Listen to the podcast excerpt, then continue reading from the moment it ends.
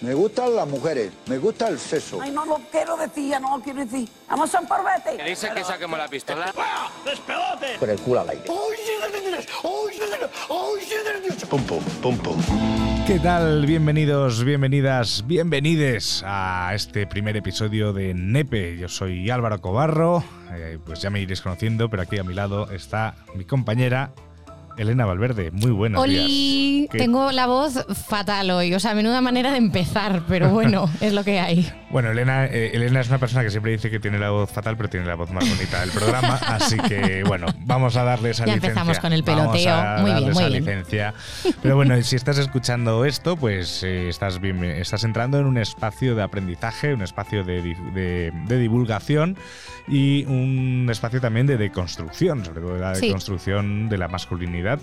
No sé si, había- bueno, hablaremos muchas veces de masculinidad tóxica, Eh, vamos, eso espero, porque yo creo que es eh, la base, ¿no? Sobre la que se sustentan muchos problemas que vamos a comentar aquí en los siguientes episodios, todos relacionados con la sexualidad, por supuesto. Eso es, esto es un programa de sexo, pero no es un programa de sexo en plan de para que te pongas así cachondillo. Y, A ver, y que tal. si la gente se quiere hacer unas pajas, También, se las también. puede hacer. Pero la idea, la idea es hablar de cosas medianamente serias, eso sí, con, con un puntito de sentido del humor, ¿no? Eh, y bueno, y aprender cosas nuevas, eh, tanto de la sexualidad femenina como de la masculina, pero centrándonos un poquito más en vosotros, porque yo creo que necesitáis vosotros eh, entender más cosas que nosotras eh, en este sentido. Eso es, va a ser un programa eh, enfocado eso, a, a que los hombres eh, entendamos y aprendamos más cosas sobre, sobre el sexo, no sobre las mujeres, o sea, esto tampoco es un... Bueno, también sobre las mujeres, pero no en plan de, oye, chaval, así vas a No, ligar que, más. que no sirva para ligar, claro, Eso para es. follar, sino simplemente para entendernos, para aprender a comunicarnos las cosas, que no nos dé vergüenza, hacerlo todo mucho más natural, eh, fomentar también que entre vosotros habléis de estas cosas, porque muchas veces mm, los chicos pues solo os hacéis caso cuando lo comentáis entre colegas, o lo habléis con una mujer y sí, pero igual entra por un oído y sale por el otro, pero yo creo que son conversaciones que es necesario tenerlas no solo con mujeres, sino entre vosotros. Así es. De, hecho, el, el otro día me salió en TikTok eh, una story, story time de una chavala que, contaba que en unas fiestas de su barrio, no sé si era un barrio de Madrid o, no sé de dónde era el barrio, pues que se encontraron a unos chavales y, y de repente encontró a uno que le parecía así mono. Ujú. Le dijo yo el chaval, yo seré lo que tú quieres que sea. Y entonces, entonces la Dios. chica dijo, uy, un balote por fin, por, por tal. se ve que se enrolló con él. Eh, y después de enrollarse con él, el chaval le empezaba todo el tiempo, por favor, eh, eh, te tengo que presentar a mis amigos, te tengo que presentar a mis amigos. Y ella pensando, bueno, nos hemos dado dos besos, tampoco pasa nada.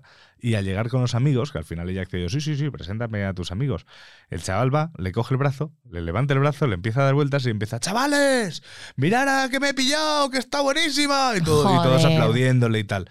Eso es lo que intenta evitar este programa. Sí, Que por vuestras favor. conversaciones de sexo con vuestros amigos no sean de a cuál es la última que, que- que- que me he pillado, ni no esas hagáis cosas. eso, o sea, Está no- feo. no- está feo, no hagáis eso, eh, somos personas. Eso es. Por favor y gracias. es, es verdad, son personas. Gracias. Son personas. Y, y bueno, y yo siempre creo que como disclaimer de este, de este programa, eh, diré que, bueno, yo soy una persona eh, de 31 años, eh, blanco, heterosexual, y, y, bueno, y he recibido una educación, creo que buena, pero aún así tendré muchas cosas que mejorar y me equivocaré en muchísimas cosas. Así que lo voy a decir yo creo que todos los programas por si acaso. Sí. Si hay, en algún momento la lío, pues se, se- sabed que trabajaré en arreglarlo. Y lo mismo tú, porque también tendrás Sí. tus cositas. A ver, podemos cagarla y la cagaremos. Lo estamos haciendo, si lo hacemos, lo hacemos desde la ignorancia ¿eh? y desde el desconocimiento y en parte hemos decidido hacer este programa nosotros también para aprender cosas y diferentes puntos de vista, ¿no? Eh, bien sea hablando con gente que tiene un- una experiencia vital que compartir que sea muy interesante o gente especializada pues en sexología, en medicina, en pues en diferentes cosas, ¿no? Eh, al final esto se trata de que todos aprendamos de una manera distendida y, divertida sobre sexo, eh, que mejoremos nuestra comunicación, que nos deconstruyamos, como has dicho tú muy bien.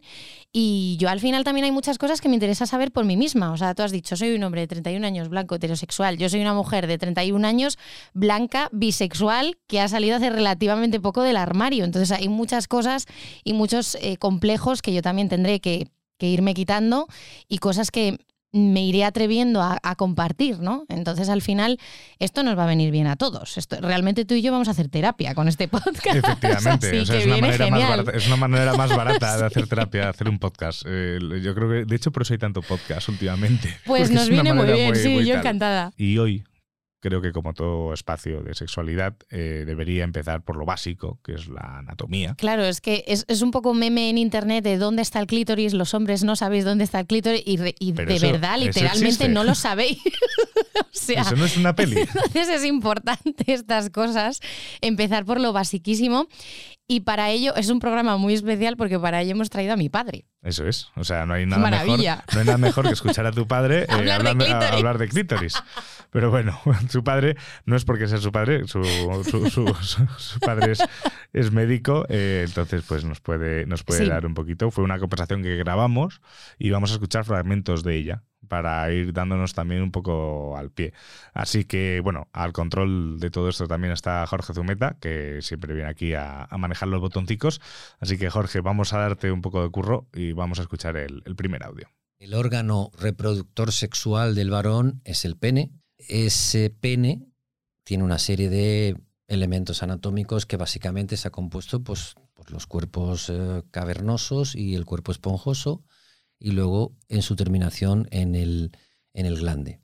Estos cuerpos cavernosos y esponjosos reciben la sangre cuando se produce el estímulo, el estímulo sexual, se rellenan de sangre y produce la erección. Todo está recubierto por piel para protección y a nivel de- del glande se llama perpucio y a nivel de los testículos se llama escroto. Eso, en líneas generales, a grandes rasgos, son la anatomía más o menos del órgano genital, genital masculino. La vagina, independientemente de, de albergar eh, el pene a la hora de la cópula, es, es la zona de, de- salida del canal del parto a la hora la, del alumbramiento y, y luego tiene una serie de eh, propiedades que hacen que eh, la mujer pues tenga la posibilidad de que se lubrique bien esa mucosa de la vagina, tiene sus vacilos para evitar infecciones de gérmenes. En una parte superior de la vagina también tiene la salida de la uretra y por encima de esa uretra tenemos su órgano sexual eh, principal, que es el clítoris, ¿no? Hablar de, hablar de estas cosas así, de, sitios esponjosos, de mucosas, de, de- de- infecciones, de bacterias, le, le- le quita un poco de erotismo, ¿eh? Ya, pero yo creo que es necesario porque al final hay que entender eh, que mm, los órganos o lo, o que o lo que compone el aparato reproductor femenino eh, es muy complejo. Bueno, y el masculino también. El masculino también, pero, joder, nosotras que tenemos casi mm, vida ahí abajo, o sea, por así decirlo. Y esto es importante entenderlo. Ahora cuando volví a escuchar lo que decía mm, eh, mi padre, esto es importante entenderlo o que los chicos lo entendáis a la hora de tener relaciones sexuales, a la hora de, de masturbar a una chica. Cuando se dice, oye, lávate las manos o cuidar ese tipo de cosas, es importantísimo porque es que podemos tener infección por cualquier cosa. La gente a veces se ríe cuando les cuentas que tú como chica después de follar te vas al baño a hacer pis, pero es que ese es un consejo que te dan los ginecólogos porque regulas tu pH cuando haces pis, porque alguien te está introduciendo pues, sus bacterias y sus cosas cuando tenéis relaciones sexuales, bien sea con la mano o sea con el pene, y te puede desequilibrar a ti lo tuyo, tu flora vaginal. Entonces, por eso vamos al baño, hacemos pis, por eso se pide determinada higiene eh, cuando se hacen este tipo de cosas, y yo creo que es algo que no haría falta explicarlo, pero bueno, muchas veces lo, lo tenemos que hacer. Y hay gente que incluso se siente ofendida porque como que le cortas el rollo. Creo que es muy importante el entender que, que al final los que, los que estamos introduciendo cosas en vuestro cuerpo somos nosotros y por ende debemos tener cuidado con, con estas cosas. He visto incluso que hay hasta preservativos para los dedos, para, Sí, para claro. poder hacer también, eh, pues, Mm. pues, pues, pues, pues eso, eh, introducir dedos en una vagina, pero con seguridad. Que yo a mí te he de decir que si a mí me pasase un día de tener un ligue de una noche, lo que fuera, y me dijese, toma, ponte el condoncito, vamos a llamarlo así, porque es como un condón chiquitín. en los dedos, lo primero que pensaría, ¿pero, ¿pero qué me estás contando? O sea, Porque lo desconocemos, Claro. claro. Es un tema pues que no se habla mucho de ello, como pasa con muchas cosas, es tabú, ¿no? En el sexo y además todo lo que corte el rollo. Cuando a la hora de tener relaciones sexuales es como que se evita a- hablar de ello. Pero yo creo que hay que normalizarlo y naturalizarlo y no pasa nada. Igual que te has puesto cachondo una primera vez, si luego se te corta el rollo, te puedes volver a poner cachondo, de verdad, que que no, no pasa absolutamente nada. Y luego otra cosa importante de este asunto es que decía eh, que el principal órgano eh, sexual de la mujer es el clítoris. Siempre centramos, y esto lo hablaremos más adelante en otros programas, eh, la relación sexual en la penetración.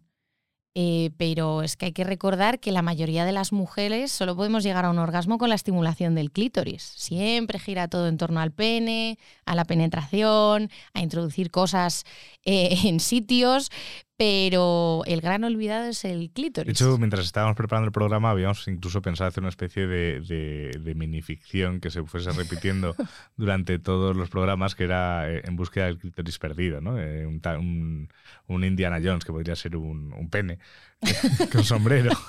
No sé cómo, no sé cómo se traduciría eso luego al podcast. No sé, cómo pero quedaría. podrías hacerlo, ¿no? Bueno, vamos a seguir con esta conversación que tuvimos con, con Jacinto Valverde. Vaginismo son contracciones totalmente anómalas de los músculos de la vagina, que principalmente son los, de la- los, los- los que están en, en el suelo pélvico, y que esas contracciones son tremendamente dolorosas e involuntarias por parte de la mujer. Entonces le impide pues, tener relaciones sexuales completas, le impide incluso exploraciones ginecológicas y a veces hasta incluso ponerse un tampón. Fíjate, por la contracción involuntaria dolorosa que se produce ahí. Bueno, muchas veces detrás de este tipo de problemas puede haber algún tipo de patología orgánica, puede haber, eh, ser, puede haber sido mujeres que hayan estado sometidos a algún tipo de cirugía ginecológica, sobre todo las episiotomías. La episiotomía es el corte que te hace muchas veces en, el último momento del alumbramiento para favorecer la salida de la cabeza del feto, te hacen un cortecito a nivel de la zona inferior de, de los labios mayores de la vagina, ¿no? Y eso a veces puede producir este tipo de problemas, pero yo creo que la mayoría de las veces son problemas de origen psicosomático. Todo ese tipo de cosas influyen mucho en los problemas sexuales de la pareja o individuales, ¿eh? Chavales, eh, si una chica dice que le duele cuando estáis introduciendo el pene, probablemente no es porque tengáis una monstruosidad ahí abajo. Que puede ser, pero puede ser que el, problema vaya por otro lado y tenéis que ser conscientes de que esto pasa. Claro, muchas veces puede ser, eh, como, como escuchábamos, eh, pues debido a una infección, a un problema eh, eh, fisiológico, no sé si lo he dicho bien, eh, o físico, por así decirlo, y muchas otras veces puede ser emocional. Y no tiene por qué tener que ver con eh, lo cachonda que nos ponga la persona en cuestión. Hay veces que simplemente que no estás en un buen momento emocional y esto también os, os pasa a vosotros, ¿eh? que no estás en un buen momento y no te apetece, tienes la cabeza en otras cosas, incluso nosotras mismas muchas veces no sabemos por qué no somos capaces de, mm, de concentrarnos en la relación sexual en cuestión. Eh, Pues estamos bloqueadas y lógicamente si hay un bloqueo mental esto nos afecta físicamente y no hay manera de tener sexo, no hay manera de lubricar, no hay manera de introducir nada, ni hay manera incluso de ponerte cachonda. Y muchas veces no tiene que ver con que no nos gustéis o, o no nos sintamos atraídas por vosotros. Es simplemente que hay un bloqueo emocional que nos impide disfrutar de la relación sexual. Y ahí es cuando tiene que entrar un poquito la empatía de parte de la otra persona y ver, bueno, pues esto no lo vamos a forzar, tú estate tranquila y relajada porque probablemente si vemos que la otra persona no nos presiona, ese bloqueo pues se vaya mm, eh, solucionando. ¿no? Y muchas otras veces no pasa tampoco por ir a saco a introducir, venga, a follar, penetrar. Pues muchas veces el bloqueo se va pues porque, pues yo qué sé, con los preliminares, por ejemplo. En lugar de centrar la relación sexual en solo la penetración, pues vamos a jugar y vamos a hacer otras cosas diferentes, ¿no? Y al final ayudas a que la otra persona se relaje y se pueda disfrutar otra vez de, del sexo. Y muchas otras veces igual pasa por una conversación igual esa persona necesita ser escuchada en ese momento. Y si ve que, que se produce esa empatía, pues, pues a lo mejor le vuelve a apetecer. En Juego de Tronos ¿vale? No hay spoilers y si alguien no ha visto ese capítulo de Juego de Tronos aún, eh, va tarde, ¿no? Ya estamos en la Casa del Dragón, ya ha pasado. Sí. Juego de Tronos ya se puede hablar abiertamente. Eh, cuando, cuando, cuando está, cuando la Khaleesi, Khaleesi lo he dicho, hostias, Daenerys Targaryen. pues está con Khal Drogo, ¿no? Al principio Ujú. Khal Drogo eh, pues lo que hace es la pone a cuatro patas y tacata, tacata, tacata, y al final entre que se siente utilizada, eh, no le gusta tal, hasta que habla, creo que habla con, con alguien o, o es que no recuerdo Yo bien. ya no me acuerdo tampoco. O decide ella por sí mismo que ella es la Mother of Dragons, así que, chaval, que tú montas ¿Que a me vas a montar a mí yo- como yo una monto- yegua? Yo monto a Venga, ya. dragón, ¿sabes? Sí, sí. Y le dice, espérate, y se pone ya encima e incluso le dice, a ver, que, aquí es ese punto. Entonces, es ese- esa sensación de, de, a ver, el sexo es una cosa de dos, básicamente. Efectivamente. Entonces, eh, mm, ya hablaremos en muchísimos programas ¿no? de, de- de la importancia o no de que ambas personas lleguen al orgasmo, o de que ninguna llegue al orgasmo, o de que las dos lleguen a la vez, que es como el- la utopía, ¿no? El, eh, bien, choquémonos las manos, que lo hemos Que es conseguido. dificilísimo y no pasa nada porque no suceda. Normalmente, normalmente si pasa suele ser mentira. pero Alguien está alguien mintiendo está ahí. mintiendo ahí. pero, pero, pero yo recuerdo alguna vez de haber tenido alguna relación sexual, con- a veces con una pareja más estable, a veces con una pareja menos estable, eh, de ser el típico, lo que se dice, ¿no? Un aquí te pillo, aquí te mato. Sí. Y, Sí, y- sí. y- y- y a lo mejor ese aquí te pillo, aquí te mato no viene tampoco provocado por mí desde el principio. A lo mejor ha sido ella la, la- la persona que ha buscado esa situación. Pero en ese momento, ya sea o por las prisas o por, o por la naturaleza de esa relación en ese instante, pues es un aquí te pillo, aquí te mato, literal. Es Penetración. putupum, putupum, putupum, Sí. putupum, putupum, pim, pim, fuegos artificiales, por mi parte, ala, hasta luego. Y yo, en ese momento, eh, sentirme realmente mal. O sea, pero no por que ella eh, no eh, haya llegado claramente a un orgasmo, porque es imposible que en un minuto y medio que puede durar eso, eh, en, en- en ese ratín, pues ella hubiese disfrutado hasta llegar a ese orgasmo, sino también por- porque yo he sentido que lo que he utilizado ha sido un agujero, Sí. literalmente. Mm. Y a mí, no sé, o sea, no- o sea, es una cosa que dices, vale, sí, guau, acabo de echar un polvo, qué bien, he descargado, eh, hoy el día va a ser maravilloso. Pero se acaba ahí la relación sexual. Pero se acaba ahí la Mm. relación sexual. Y, y para realmente eh, tener un agujero, creo que hay ya muchas alternativas hoy en día como para tener que, que ser un, un agujero humano, ¿no? O sea, me puedo hacer una baja, me puedo comprar una vagina enlatada o una muñeca hinchable, que ya hablaremos un día de las muñecas hinchables. Yo no me he atrevido Ese es, nunca a un melón, utilizarlas. ese es un melón bastante curioso, ¿eh? Pero sí, tienes toda la razón. Y además yo creo que es un problema eh, bastante común y que nosotras hemos interiorizado tanto y es tan habitual que se termine ahí la relación sexual cuando te acuestas con un chico, que es que ni nos, es que ni nos inmutamos ya. O sea, para nosotras es como súper normal en líneas generales, ¿eh? no para todo el mundo, ¿eh? que lo deberíamos hablar. Si tú te has quedado con ganas de correrte, díselo a la persona y dile, oye, mm, me parece muy bien que tú te hayas corrido, fenomenal, me lo he pasado que te cagas, pero oye, Claro. no me dejes así o, o me gustaría terminar o, o lo que sea, pero es que muchas veces no decimos nada, lo asumimos, nos callamos y, y ya está.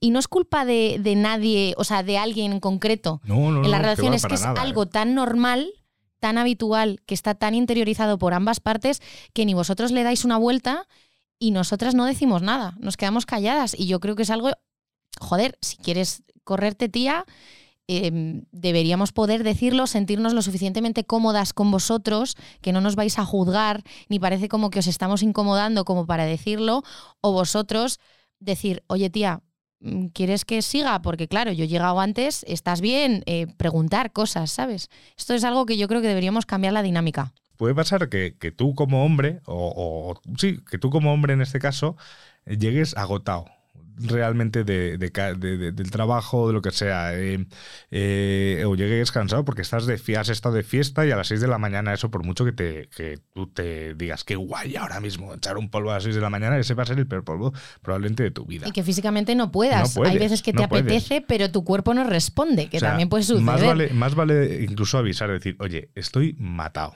O sea, Sí. yo si quieres lo intentamos, pero no te prometo nada. Porque ya cuando pasa eso, que realmente pues tú llegas al orgasmo y ella no ha llegado porque es que, eh, porque es que tú no puedes dar más de sí. Mm. Tú ya puedes decirle, te avisé, es que no puedo más. Es que ella sí que es, mañana podemos intentarlo otra vez, pero es que no puedo más. O sea, esa, esa base de la comunicación yo creo va a solucionar muchos problemas y hablaremos de ello muchas veces porque no nos comunicamos. Es que nos da vergüenza hablar de sexo. Nos da, y ya no solo con la pareja, sino incluso con los rollos que tengamos, los follamigos, follamigas, lo que sea. O sea, nos da como apuro hablar de esas cosas, tío. Y al final estás compartiendo un momento de intimidad con una persona, que es que hay veces que eh, tanto hablar de sexo, tanto hablar de sexo, se produce el efecto contrario y es que lo banalizamos mucho y al final, joder, te estás viendo en pelotas con una persona que no conoces de nada y estás compartiendo un momento de intimidad con esa persona eh, pues joder, deberíamos, igual que nos sentimos igual de cómodos introduciéndonos cosas en agujeros, deberíamos ser capaces de poder decir, oye, mm, a mí me gusta así, a mí no me gusta así, esto prefiero que no se haga, esto tal, ¿sabes? Debería haber un mínimo de comunicación, pero yo me incluyo dentro de ese, de ese grupo, ¿eh? Con según qué personas, hay veces que no me siento cómoda diciéndolo y deberíamos ponerlo fácil, porque al final se trata de eso, de disfrutar, ¿no? Eso es, de disfrutar. Ya y está. si hablamos de comunicación y de confianza y de retos, tú has, tú has conseguido eh, grabar un podcast de sexo con tu padre, o sea que ya tienes un- Increíble, ¿eh? ya tienes un punto a favor, o sea, ya Qué tienes un mini punto. De, de- a lo mejor podemos hacer una clasificación durante la temporada eh, entre tú y yo, a ver quién, quién tiene más mini puntos al final de A temporada. ver, ¿qué, qué programa me ha costado más grabar? Exacto, una- efectivamente. La forma, de, como te he explicado, de, eh, de ponerse el, el pene en erección tiene que ver mucho con el aflujo de sangre a nivel de esos cuerpos cavernosos y esponjosos. Si hay patologías que produzcan obstrucción de esas arteriolas a la hora de dar sangre, tú no vas a tener una buena erección. Y ahí sí que hay patologías que lo pueden producir. Por ejemplo, excesos de colesterol pueden tapar esas arterias, la diabetes, la hipertensión. Pero aunque aquí sí que puede haber una relación más clara con patologías orgánicas, pero yo sigo pensando, desde mi ignorancia eh, en estos temas sexuales, por mi experiencia de más de 30 años de medicina, que mucho tiene que ver con problemas psicosomáticos, casi todo. Lo que hemos hablado antes, que muchas veces es la cabeza, que nos está jugando una mala pasada. eh, o que en vuestro caso os enrocáis en que no sois capaces, no sois capaces, no sois capaces, y efectivamente termináis no siendo capaces. No por nada, sino porque los nervios te juegan una mala pasada, en otras ocasiones es el estrés, es alguna preocupación, eh, y a lo mejor os pone súper cachonda la persona, eh, pero, pero como queréis dar la talla, queréis que salga todo bien y os exigís también muchísimo, al final pues no hay manera de que eso fluya. El, el pene es fruto de los mayores complejos e inseguridades que puede tener un hombre, ¿no? Y, y creo que ahí eh, hay mucho trabajo que hacer en, en lo que es el pene, sobre todo en lo que es el tamaño, ¿no? En este caso estábamos escuchando a Jacinto Valverde hablar de, de erecciones. Eh, claro, la erección es una cosa que no controlas realmente. O sea, Es una respuesta de tu cuerpo. o sea, yo puedo, yo puedo decidir ahora levantar el brazo, puedo decidir eh, cerrar los ojos, pero no. A ver, chaval, para arriba. No, no funciona así. No. No, no, no funciona así. Y, y- y se le da, yo creo, muchísima importancia a algo que es involuntario, Mm. realmente. Es una respuesta de tu cuerpo a un estímulo, pero es casi involuntario. Entonces. Joder, eh, si hay veces que las tenéis espontáneamente. en Claro, plan, casi siempre. Pues ya está. Casi siempre, por la mañana. Always. Siempre. O sea, es. Entonces, claro, es que ahí es una losa que os ponéis vosotros mismos y que yo creo que es, vamos, está in- estrechamente relacionada con el, con el patriarcado. De tenéis que ser siempre súper hombres y súper viriles y vuestra masculinidad va unida a vuestra capacidad de saber usar la polla. Así. Tal cual. Y la polla no es tan así. fácil de usar, ¿eh? Y luego además el lenguaje también, eso es verdad. Y bueno, otro melón para otro día. otro melón para otro día. Pero además también el, el lenguaje ahí tiene una importancia tremenda, ¿no? Expresiones como qué cojonazos tienes o te has sacado la polla cuando has hecho algo tal, pero luego cuando algo es aburrido dices menudo coñazo. Sí, sí. Son cosas que te dan también un poquito la pauta de por dónde puede venir el- todo el problema. Yo creo que va todo de la mano, ¿eh? Yo estoy Aquí. intentando quitarme sobre todo el... el- Esto es un eh, coñazo. Esto es un coñazo. Y me A mí me pasa, ¿eh? Es de de lo que más me puede costar como, me como pasa expresión también. intentar quitar esto. Pero bueno, vamos a seguir Venga. escuchando a tu padre así de buena mañana. Depende del momento, del tiempo, de la situación emo- emotiva, eh, de muchísimos factores y los años, por supuesto, porque también todo esto está mediado por hormonas, no hay que olvidarlo. Entonces esas hormonas, en el varón suele ser la testosterona, también va disminuyendo con el paso de los años. Y eso hace que tú tengas menos potencia y hace que tengas menos, menos ganas. O sea, eh, es que es una mezcla de todo. O sea, no es lo mismo cuando tienes 20 años, 30, que cuando tienes de 50 hacia arriba, que va, va, va. Hay gente que sí, que sigue siendo impresionante, pero bueno, no es lo habitual. O sea, lo habitual es que eso vaya disminuyendo con el paso de los años. Qué presión, ¿eh? O sea, además es que se pone siempre el foco en, en la persona que no tiene ganas de follar. Sí. Sí, sí. Como, como que el problema lo tiene la persona que no le apetece. Y, y en este caso creo que pasa una cosa diferente al resto de, de- de clichés y, y cosas que, que se, mm, se vuelve más grave la situación cuando es el hombre. Al re- Hombre, o sea, por supuesto. eh, de Es, las que se da por hecho que es de las vosotros queréis todo el rato. Exacto, es de las pocas cosas que ahí es- estamos más atacados nosotros que. Bueno, estamos atacados por nosotros mismos, también te diré. Y por la sociedad en general, ¿eh? Eh, por los estándares eh, de masculinidad y de feminidad. O sea, se entiende que la mujer no tiene por qué tener ganas todo el rato, que es mentira, porque hay mujeres eh, pues que tienen un deseo sexual muy activo, por así decirlo, y, y les apetece follar todos los días o todas las semanas. Eh, pero bueno, está mejor visto que a la mujer no le apetezca y que sea el hombre el que presione un poco para tener sexo. Y hay, hay tíos pues que no les apetece follar todas las semanas, o todos los días, o todos los meses, incluso. Y esto lo hablaremos con una sexóloga. Esto es un tema que apetece hablar con una sexóloga, y que nos cuente ella también cómo lo ve en terapia con, con sus pacientes y demás.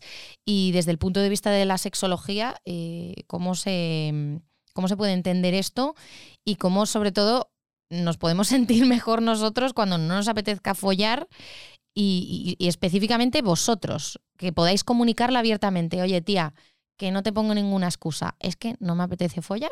O cuando estés conociendo a una persona, decir, pues mira, yo no soy una persona a la que le guste follar tanto. Y estas cosas se hablen así, con naturalidad, desde el principio, y, la otra persona sepa que puede esperar. Porque hay muchas veces que a mí, a lo mejor, yo soy una persona sexualmente más activa que tú, me apetece follar más a menudo, y a lo mejor meterme en una relación de pareja con una persona que en ese sentido no me lo va a dar, pues a lo mejor ya no es eh, cortar ahí la relación, sino decir, vale, pues a mí me apetece follar más que a ti. ¿Probamos una relación abierta? ¿No? Igual yo quiero estar contigo, me pareces una persona interesante, te quiero, pero yo esto me interesaría explorarlo de otra manera con otra gente. ¿Abrimos la relación? ¿No abrimos la relación? Mm, No sé, es un tema también que desde el punto de vista de la sexología nos puede venir muy bien tratarlo. Nepe, abriendo melones. Eh, o sea, ese puede ser el subtítulo, eh, el subtítulo del programa, porque claro, el, el melón del poliamor esa es otra, otra cosa interesante. Otra cosa sí. interesante también, sobre todo porque yo creo que también ahí, también es que claro, al final, toda la educación Y ojo, sexual que se está dando. que poliamor no es lo mismo que abrir una relación. Eso es. Que son ¿Ves? cosas Son distintas. como tal. O sea, eh, al final, yo creo que toda la educación sexual que se está dando, todos los espacios en los que se, habla, se habla abiertamente de sexualidad, son espacios eh, enfocados hacia mujeres o hacia el colectivo LGTBI. Sí, Es LGT, es, Sí, lo has dicho, lo has dicho. LGTBI. Em, eh, porque claro, cuando hablamos de por- poliamor, una relación abierta es como, uy, eh, suele ser ella, ¿no? La que, la que tal. Y, y a nosotros a lo mejor nos cuesta más entender el, el que nuestra pareja eh, pueda querer conocer a más varones, porque a lo mejor vemos ahí como una, una competencia, a lo mejor en el propio tamaño del pene. Y ¿no? yo he visto En casos, yo bueno, esto ya lo hablaremos en su día cuando dediquemos el programa a ello, pero así por dar un apunte, yo he visto un caso en mi entorno eh, del chico que es el que le propone a su pareja, a una chica, abrir la relación, porque llevan ya muchos años juntos y, y, bueno, y están buscando tener otras experiencias con terceras personas. eh, pero lo hace esperando ser él el que se va a hinchar a follar. Y luego llega la situación y es ella la que se folla a quien quiere todas las semanas y a él le cuesta un poquito más encontrar. Y ahí empiezan a surgir problemas de pareja, de, tía. Claro. Pero eso es abrir una relación con, con, con un objetivo, o sea, mal, mal, plante- mal. mal planteamiento de la quiero abrir porque me quiero hinchar a follar yo, no para que estemos los dos más cómodos en la relación y los dos podamos vivir experiencias. Es porque tú egoístamente quieres follar más con otra gente porque es más divertido o porque em, pues buscas darle un puntito más de, de, de vidilla a, a tu rutina, ¿no? Pero luego, claro, es tu pareja la que se hincha a follar Y ya no mola y ya tanto. no te mola, tío. Pero sí, sí, ya hablaremos también de esto. Es que al final este como primer programa, lógicamente, pues estamos haciendo casi una reunión ahora mismo. Estamos estamos, estamos grabando una reunión sobre todo, todo lo que va a ser la temporada de Nepe aquí en Pontis. Pero, pero volviendo a las ganas de. a las ganas de. a las ganas de jincar, vamos a ver. Sí. Eh, eh, tenía una amiga que me dijo una vez. Y creo que puede ser verdad o no. Habría que hacer a lo mejor. Es una encuesta hecha en dos personas, así que no es una muestra determinante. Pero que muchas veces una relación eh, mujer-hombre, eh, al principio de la relación es el hombre el que tiene muchas más ganas de, de- de follar y de tener sexo.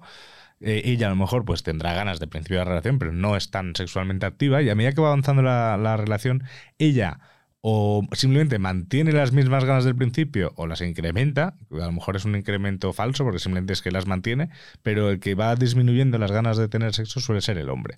O sea, que eso puede ser ya sea por rutina, porque se enfría la relación o por mil factores externos que ya hormonales incluso, ¿eh? hormonales incluso, o sea, entonces es, es una cosa que también hay que tener en cuenta, que un día no te apetezca echar un polvo. No pasa absolutamente nada. No. Si- y si pasa durante un mes, tampoco pasa nada, porque probablemente es que tengas un problema desde fuera. Eh, un problema me refiero a que no es una patología. No sé si mm, que no tengas ganas de sexo podemos llamarlo patología. No, es que yo creo que es algo muy natural. O sea, te quiero decir, y, y esto ya va dirigido ya no solo a la pareja, sino a los hombres que estén solteros, que no pasa nada por estar un mes sin follar, ¿eh? De verdad, no se te va a caer el pito, no eres menos hombre, entre comillas, eh, no tienes ningún problema mental, es simplemente pues que no te apetece o porque estás eh, concentrado en otras cosas o simplemente eres un tío que no tiene tantas ganas de follar como otras personas. No hay que darle tanta importancia al sexo en general, hasta el punto de que condicione otros aspectos de tu vida, pero luego hay ciertas cosas dentro del sexo y de las relaciones sexuales que sí que son importantes a tener en cuenta o, que debemos cuidar, ¿no? Y eso es un poco, yo creo, lo que vamos a hacer aquí, ¿no? Cambiar el foco. Y con ayuda de expertos como tu Por- padre. No, por supuesto. Y, y otros, y otros también, por favor, no, no traigas todo el rato a mi padre, porque ya va a llegar un punto que voy a empezar a contar aquí mi vida sexual y mi padre va a llegar el fin de semana y me va a decir, oye, guapa, Tú hoy no sales. ¿Qué estás Tú hoy no haciendo? sales. Yo no sabía esta faceta de mi hija. Mi padre fue la primera persona que me dijo, haz pis después de tener relaciones sexuales, eres tonta. Así me lo dijo, ¿eh? Pues, Así que yo lo agradezco muchísimo. pues ya vamos a escuchar más consejos del doctor Valverde. A las chicas os lleva la madre al ginecólogo. A los chicos no le llevamos los padres al urólogo. Esa es la gran diferencia, lo acaba de decir Elena. La chica, su madre, en cuanto la chica arregla y no sé qué, su primera revisión ginecológica. Y a partir de ahí, pues un año, cada dos años, de te vaya marcando. Pero es que nosotros no hacemos lo mismo con nuestros hijos, ¿no? O lo que pasa que, claro, el varón, es lo que te decía, va al urólogo cuando tiene una enfermedad muy, muy, muy puntual. Los problemas ya serios del varón empiezan en la edad adulta, pero sí que debes de ir eh, hablándole al, al chaval de que tiene que hacer este tipo de exploraciones y, y yo creo que en el colegio también empezar también a, a fomentar eh, lo mismo que han hecho con la mujer, empezar a hacerlo con las patologías propias del varón. ¿no? Ay, Dios. Es que te pones malísimo Es que- oyendo hablar de estas cosas, me parto. Mi padre es médico y, y y entendió muy rápidamente que no solo por las notas, sino que, que no podría yo dedicarme nunca a la medicina porque me sugestionó mucho. Tú, tú eres de los que llegan blancos al hospital cuando les pasan cualquier cosa, ¿no? Puf, total. O sea, pienso que me estoy muriendo cada vez. O sea, mm, no sé, o sea, uf, ay, Dios mío. Encima, cuando, ¿sabes lo que pasa? Es que yo creo que me lo imagino en mí mismo, ¿sabes? Ya. Entonces, Lo eh, doloroso lo y- doloroso como, como tal. Y guau, uf, mm, me, me da como escalofríos. Pero bueno, esto es un programa en el que aprenderé a superar esos miedos. Pues te iba a contar, que me has hecho no contártelo aquí directamente. Hombre, claro, yo abriendo el micrófono. A mí me pasó, fíjate, eh, yo creo que debía tener eh, 16, 17 años, más o menos. Eh, yo no había tenido ninguna relación sexual. Y, mm, y bueno, pues yo soy de Mallorca, en las fiestas, eh, pues mm, le me di cuatro besos con una chavala. Y, y en una de estas, eh, no, no hicimos nada, ¿eh? o sea, realmente no hicimos nada así, ni preliminares, ni nada más que un poco de petting, ¿no? Era Sí. un poco la historia.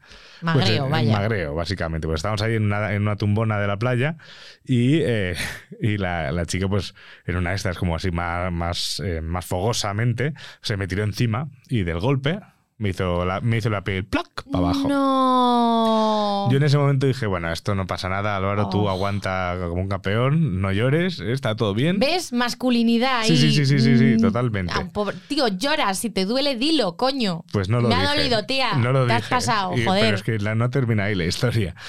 ya cuando ya terminamos de enrollarnos y esas cosas, yo me miraba ahí abajo y decía, madre mía, pero, pero ¿por qué no me sube eso? ¿Por qué no me sube la piel? Que, que estoy, claro, yo todo eso es súper súper sensible, además. Eh, porque, claro, eh, de hecho, si no estáis operados de fimosis, es muy importante desde pequeñitos, eh, siempre en la ducha, bajar la piel, subir la piel, bajar la piel, subir la piel, porque es una manera también, incluso si tenéis pues, algo de, de- de problema ahí, es una manera de, de incluso acostumbrar y dar de sí todo Sí. esto, pero sobre todo ir al médico si veis que eso hay algo no funciona. Pero yo en ese momento no lo sabía. Entonces estaba ahí diciendo, me cago en la leche. Y me iba al baño cada dos por tres y, y decía, ¿pero por qué? ¿Por qué? y decía, se me ha roto esto, se me ha roto esto, se, Se me ha roto el esto. pito. Y, no, no pegué ojo en toda la noche. ¿sabes? También del calentón Joder. que llevaba, porque pensaba que iba a hacer ahí algo y no, y no pasó, pero, pero era como, Dios, o sea, por favor, que pare esta tortura. Pues la realidad es que me fui en autobús a mi, hacia, hacia mm, a mi casa. Eh, en ese momento el autobús no me dejaba cerca de casa, entonces me tuve que bajar y yo llevaba unos pantalones de tela de esos hippies, de esos, de esos hippies y no llevaba calzoncillos. Entonces yo iba andando casi como si, como, o sea, con Como las piernas muy la abiertas, calzada. las piernas muy abiertas, muy poquito a poco, y ya al llegar a casa me pongo a llorar y le digo a mi madre, mamá, me da mucha vergüenza, pero por favor, ¿me puedes ayudar? Que, que no sé qué me pasa en el pito. Y, y mi madre, muy, muy, y mi madre muy sabiamente me dijo, eh, tu padre tiene pito, sube a hablar con él, que además es médico. Y fui, y mi padre, ¿Ves? Esto es un apunte importante. O sea, la primera persona a la que fuiste, en lugar de irte a tu padre, que es Ujú. médico, sí, sí, sí, sí. fuiste a tu madre. Ujú. Porque te sentías más cómodo. Tu madre no tiene pito, efectivamente. Te Sí, sentías sí, más sí, cómodo hablando de eso con tu es madre verdad, que con es tu padre. apunte, pues eso es un buen apunte. También te diré que a mi padre, que te quiero mucho, papá, que cuando me pasaba algo me decía que era el crecimiento y me daba un ibuprofeno, un enantium y ya está. Entonces, Eso es muy de Eso médico, es muy ¿eh? de médico, ¿verdad? Eso mi Tú- padre tú lo ha tú hecho también. también. Cuando Ah, estamos a punto papá, de me morir. encuentro mal. Ta, tómate Claro. un paracetamol Claro, ya claro, pesada tú- y me dejas en paz. Que no son conscientes los, los médicos que son padres que pues, sus hijos están en peligro de muerte. Eh, y no se soluciona eso con un enantium. Pero bueno, la cosa es que llegué a mi padre, le conté tal, le, le- me bajé el pantalón, se empezó a descojonar, literalmente. Dijo, a ver, a ver, eh, hijo, eh, tira para abajo y ya subirá eso para arriba. Y eso hice y funcionó. Ya, pero te lo han tenido que explicar Ya, antes ya, para ya, que lo sepas. Claro, claro. Yo, Ahí yo- tu padre te lo tendría que haber explicado antes. Pues sí, pues probablemente. Pero ¿sabes que a día de hoy mi padre sigue pensando que ese día yo perdí la virginidad? Y yo Claro, por, a por- ver. Por mucho que le dije, le digo, papá, que te prometo que yo no estaba para inventar una historia. O sea, fue un golpe realmente lo que me hizo hacer eso. O sea, Papá, no. quería hacerlo. Quería Deja de recochinarte. Claro, quería hacerlo, Deja quería de- hacerlo. O sea, ya me siento yo lo suficientemente mal. Pues eso, gente, el tema de fimosis es una cosa que además es muy incómoda y como ha dicho Jacinto puede llevar a muchos problemas de salud, incluso para ellas, porque ahí en el fondo tienes una bolsa que está guardando todo. Entonces esa bolsa hay- Mierda, hay, bacterias. que abrirla y sí. limpiarla, siempre, siempre, siempre, siempre, regularmente, todos los días cuando te duchas, triqui, triqui, triqui, triqui, triqui. Y si ves que es un problema real, eh, ve al médico y opérate. Yo lo haré en algún momento. Por favor, cuando hagáis pis, si luego vais a tener relaciones sexuales, por favor, Hay que la pene. higiene. O sea, es, es que parece una tontería, pero, pero es importante. Bueno, ya me he abierto lo suficiente. Hala, ya está. Muy bien, lo has hecho muy y lo bien. del frenillo, la verdad es que es una cosa que me marea solo pensarlo. Eso, es- es- eso es, otra, es otro capítulo de mi relación hijo, pa- hijo, hijo. De hecho, creo que se lo conté a tu padre cuando lo grabábamos. A esas, o Mm. y los médicos además tienen una visión muy concreta de todas estas cosas. Claro. Nosotros tenemos una visión, yo creo, muy dramática, porque es algo que nos pasa. Totalmente. Y enseguida es "Buah, problema de salud. Y los médicos, hay veces que Totalmente. Veo tantas cosas, hijo, en consulta, que esto es una chorrada. Pues ya os iré contando más cosas sobre mi pene en este programa. básicamente. Vamos a seguir porque Vamos a escuchar otro audio más de, de Jacinto, que esta vez creo que además va de eso, de problemicas ahí abajo. El glande es muy sensible, por eso, y está protegido por el prepucio precisamente por eso, para que no pierdas esa sensibilidad que puede ser placentera o puede ser dolorosa. Y por eso tenemos ese, ese, esa piel protectora.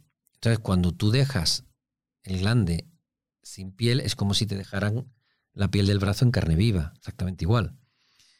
Hasta que ese roce continuo con el calzoncillo vaya, como si dijéramos, limando y haciendo que esas terminaciones nerviosas vayan acostumbradas a ese roce, molesta, sí, no más de una semana. Pero imagínate si una persona tiene fimosis y no se circuncida. ¿Qué puedes encontrarte debajo de esa piel cuando la quites? Horroroso. Tú puedes tener ahí una cantidad de infecciones importantes, muy importantes, que pueden hacerte que eh, pueden producirte balanitis, pueden producirte infecciones urinarias retrógradas. Ganas muchísimo en calidad de vida, en higiene de esa zona, que es fundamental, no solo para ti, sino para otra persona con la que tengas relaciones en algún momento dado. Eh, por favor, desde aquí quiero hacer un llamamiento a que todo el mundo se vaya, sobre todo la gente que esté soltera y teniendo relaciones sexuales con diferentes personas, por favor, id a haceros analíticas a menudo. A menudo no es, no tiene por qué ser todos los meses, pero cada tres meses, cada cuatro meses, que es cuando hay ciertas infecciones que pueden aparecer, como el VIH, y que tarda un poquito más de, tiempo, eh, por favor, bueno, por supuesto, utilizar lo que hay que utilizar, que son preservativos, como poco. Ahora, llegaremos. Pero hacerse analíticas, de verdad, que no es tan raro que las podemos pedir, incluso hay sitios aquí en la Comunidad de Madrid que te las hacen de manera totalmente gratuita. No tienes ni que tener seguro, pides cita, vas, te la haces y te dan los resultados y ya está. Si tenemos ginecólogo, si vamos al urólogo, tenemos un médico que nos conozca desde hace años, le pides una analítica completa y te quedas tranquilo, tío. Es que de verdad, ¿por qué cuesta tanto? Yo creo que a las mujeres y a, mm, o en general al colectivo LGTBI es algo súper habitual ir a hacerte unas analíticas. Tío, ¿por qué no lo normalizamos? ¿Por qué no los hombres heteros, tío? De verdad, que no cuesta nada. Si sois solteros, llevar un control de cómo estáis vosotros, de lo que le podéis pasar a gente o no.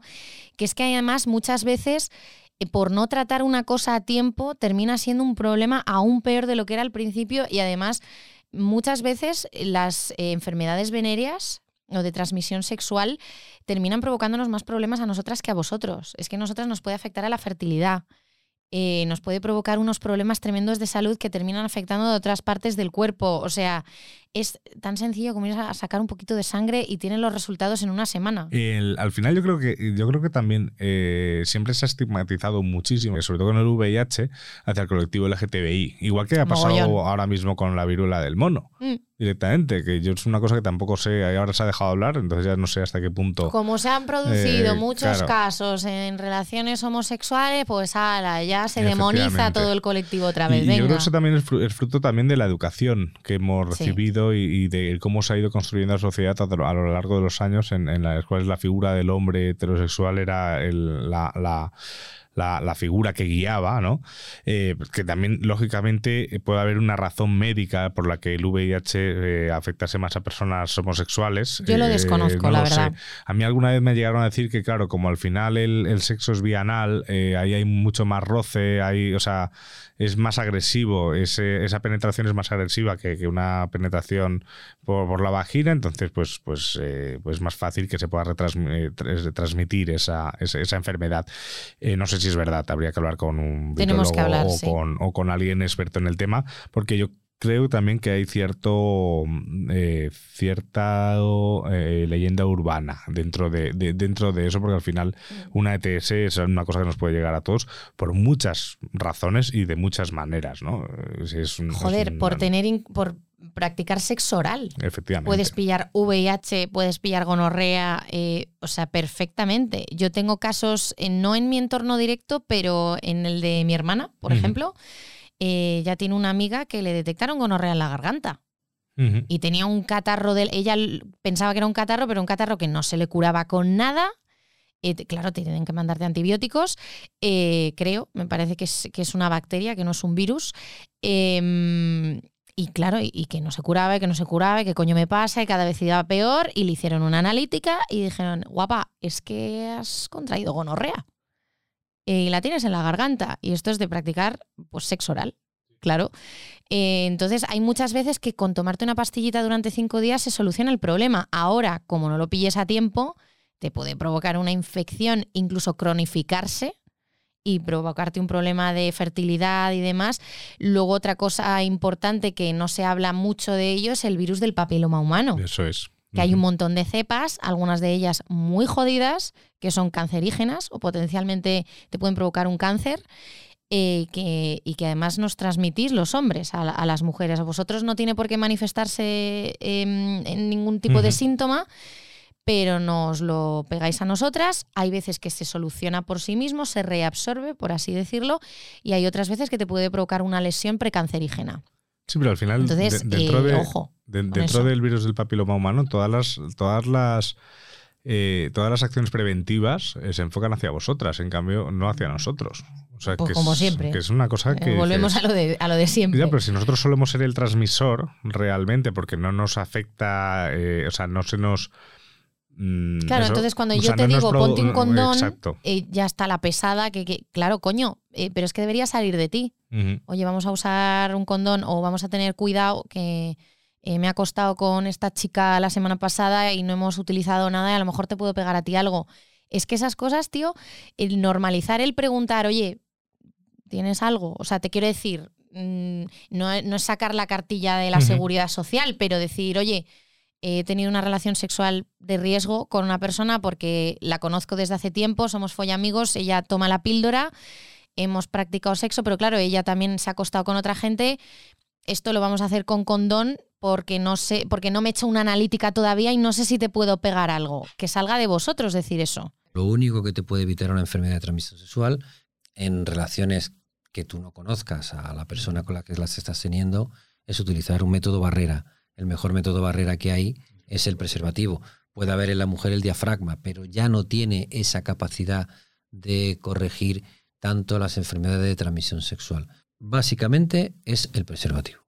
Lo más incómodo del preservativo es que te tienes que parar a ponértelo. Lo demás son leyendas urbanas. Porque además hoy tienes una gama de preservativos que es que algunos parece como que no tienes nada. No te digo los primeros preservativos que pudiera ser como un guante de goma, a lo mejor. Y pues, hombre, eh, pod- podría a lo mejor, podría quitarte sensibilidad.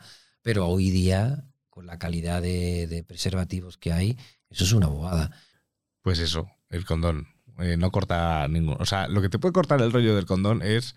Que no sepas ponértelo. ponértelo. Sí. O, o que no sepas.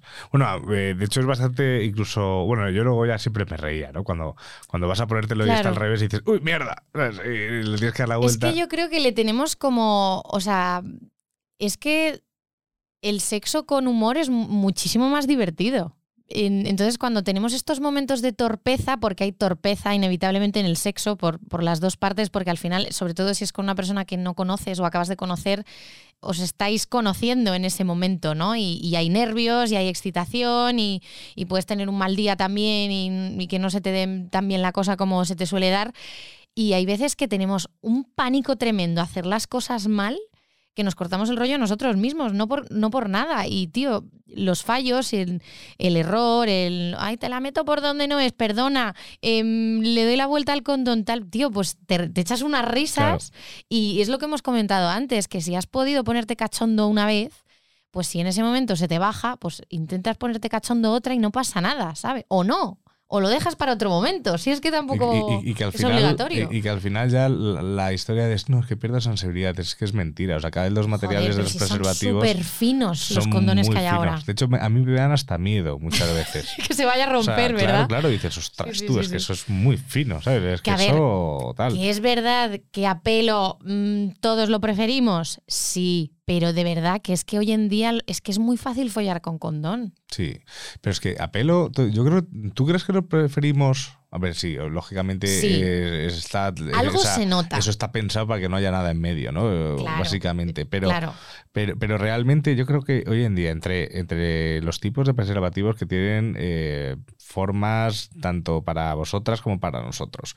eh, Están hiperlubricados. Están hiperlubricados. Sí. Eh, luego tienen, incluso hay algunos que tienen un lubricante que en teoría retarda la eyaculación masculina y, y favorece la- el, el orgasmo femenino. Yo creo que eso no funciona. No, y- o, que puede- Pero- o que si de verdad tienes una sensibilidad tremenda ahí abajo y no, te y no lubricas, puedes utilizar lubricantes, que los hay de tipos, de sabores, de olores. eh, es que las posibilidades hoy en día son infinitas. Sí, sí, sí, sí, totalmente. Y al final es que nos quejamos por quejarnos, porque no nos apetece ponernos un condón, te da pereza y punto, y ya está. No, y, y yo, yo- yo recuerdo una vez eh, tener una relación con una chica una noche, además una noche de salir, y, y cuando íbamos a empezar ya a tener sexo con penetración, me dijo, oye, ¿te pondrás condón? Y dije, claro.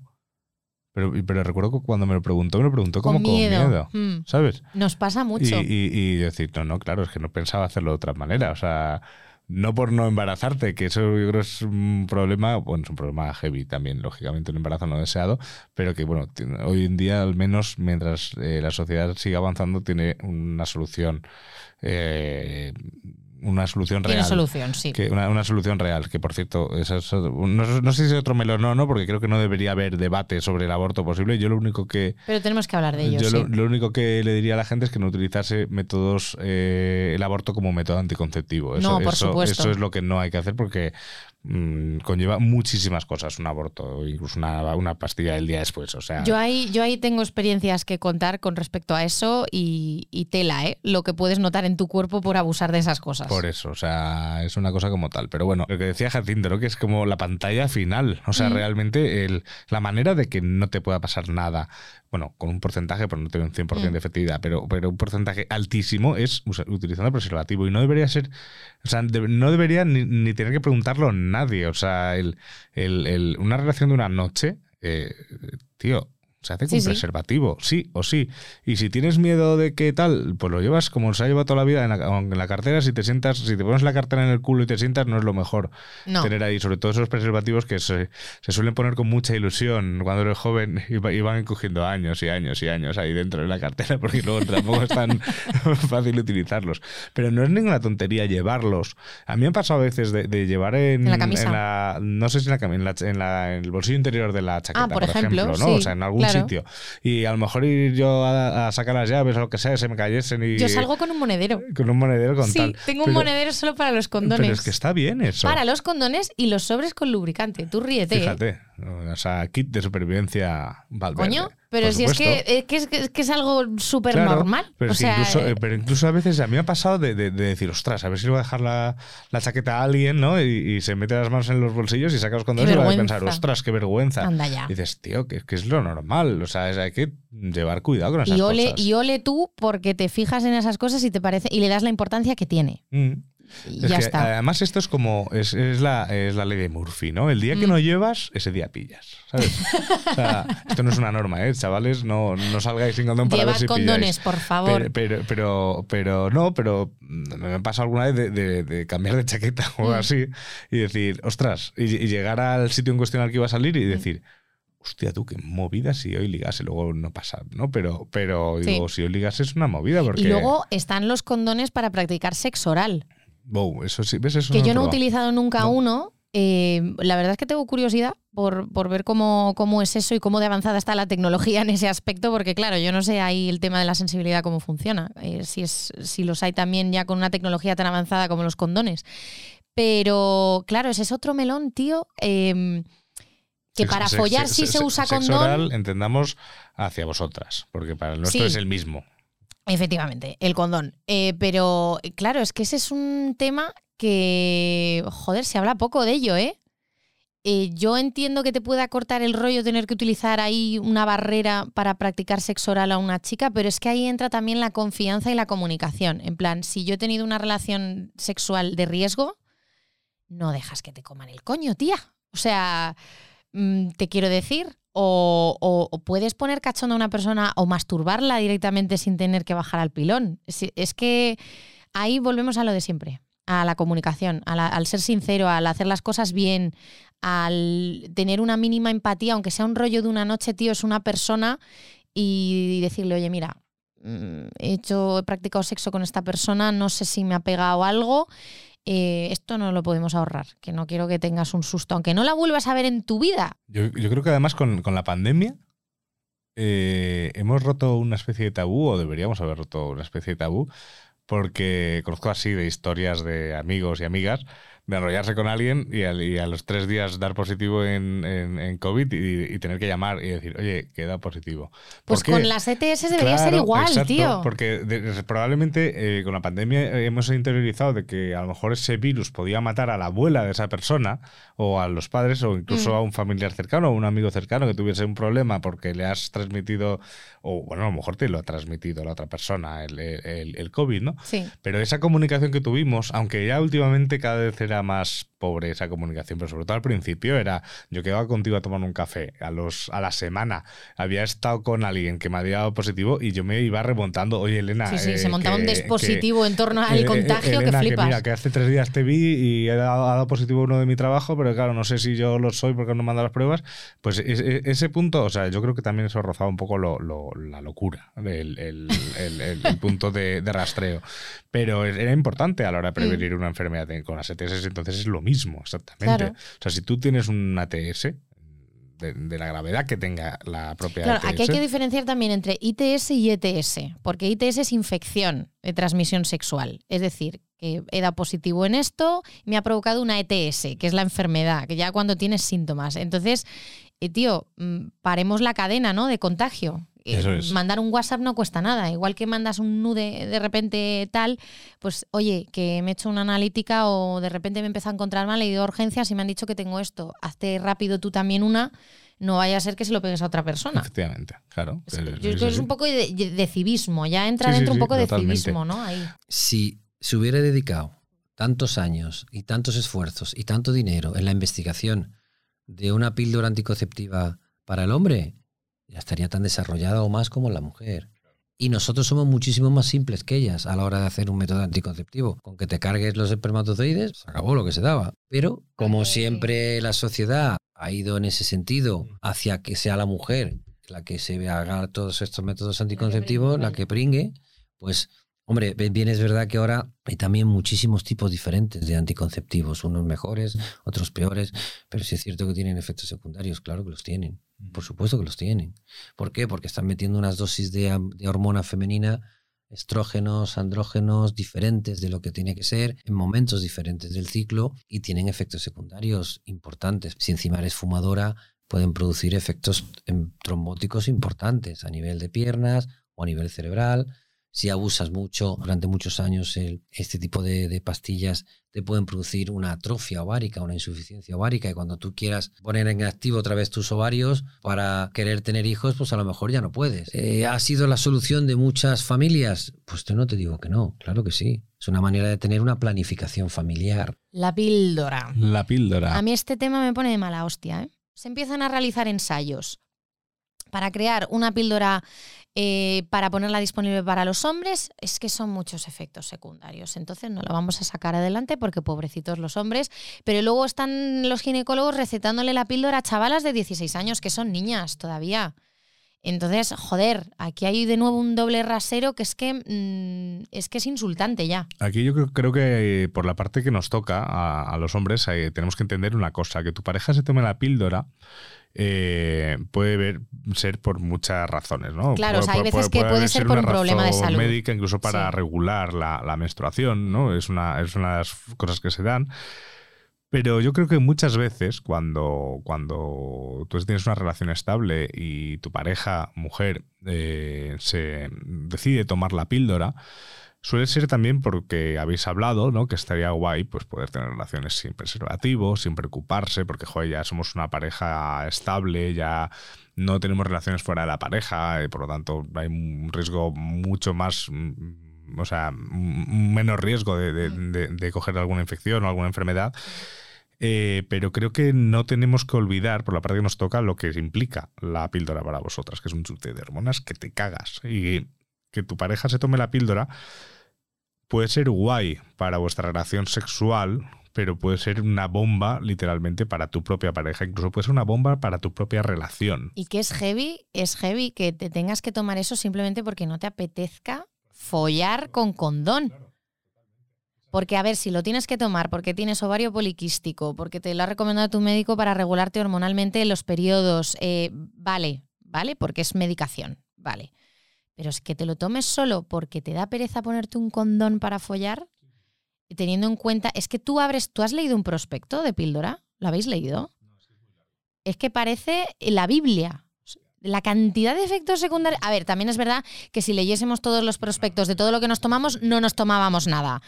Pero es que lo de la píldora es heavy, ¿eh? La cantidad de problemas, y yo cada vez lo veo más en mi entorno. Yo tengo una cantidad de amigas que han tenido que dejar de tomar la píldora porque les ha, les ha sumido en una depresión que no podían continuar con su vida y ha sido quitársela y es verdad que hasta que se vuelva a regular tu cuerpo es un rollo, pero pero es que es que si te paras a pensarlo es una locura. Es, eh, sí, a ver, también, tam- también yo no tengo los, los- O sea, yo no soy médico, ni tú tampoco. Eh, en ese caso tenemos padres médicos que nos han salvado la vida a base de paracetamol y agua. sí. Eh, pero, pero la realidad pura y dura es que, a ver, la píldora, lógicamente, si se toma y se prescribe, pues tendrá sus efectos secundarios, pero también tiene pues unas cosas que están médicamente probadas que pueden ser buenas, ¿no? O sea, no, no, no quiero ser yo el, el portavoz de chavalas, no os toméis la píldora porque es No, por malísima". supuesto. Eh, siempre hablar, Siempre con, un hablar con el médico. Mm. con el médico, con el ginecólogo, eh, ver cómo reacciona, y, pero sobre todo lo, lo chavalas,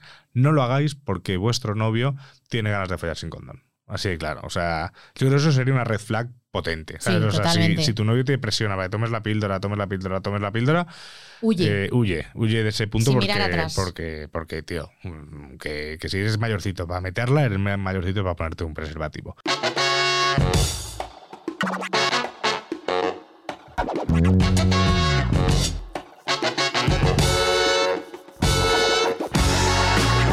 Yo creo que como colofón final para esto, un gran consejo a los hombres que escucháis Nepe por primera vez es empezar a mear sentados, que eso nos resta masculinidad. Lavaos las manos, leche. Lavaos las manos, Importante. pero bueno. Comunicaos con vuestra pareja. Eh, escuchad Nepe, que vamos a aprender un montón de cosas. Eso es, y vamos eso a hablar es. con un montón de gente súper interesante. Pues bueno, hemos tenido este primer programa. De, bueno, tú y yo nos conocemos hace muchos años. Sí. O sea, de, ir conociéndonos es así, de Qué cosas nos cosas. Qué bonito. No, no, no, no, es- o sea, nos conocemos hace mucho y, y veréis que tenemos una confianza a veces hasta peligrosa a la hora de vacilarnos el uno al otro, pero bueno, eso también será parte del juego del programa. Eh, Elena Valverde, un placer. Álvaro Cobarro, muchas gracias. Eh, otro día presentas tú, ¿eh? O sea, aquí esto es un programa. Ah, te digo, yo este es un encantada. programa horizontal totalmente. Eh, eh, Jorge Zumeta ha estado a los mandos, muchísimas gracias como siempre. Esto estás también escuchando esto en PodTwist y nos escuchamos ya por la semana que viene con más cosas sobre el nepe, sobre los hombres, las mujeres y viceversa. Uy, no, no, no, no, no. Bueno. viceversa no. Sobre, sea, sobre todas las personas que, que tienen relación con un nepe. Viceversa no. Bueno, esto podría ser. Me estoy liando. Sí, hasta Venga, la semana que hasta viene. luego. Chao.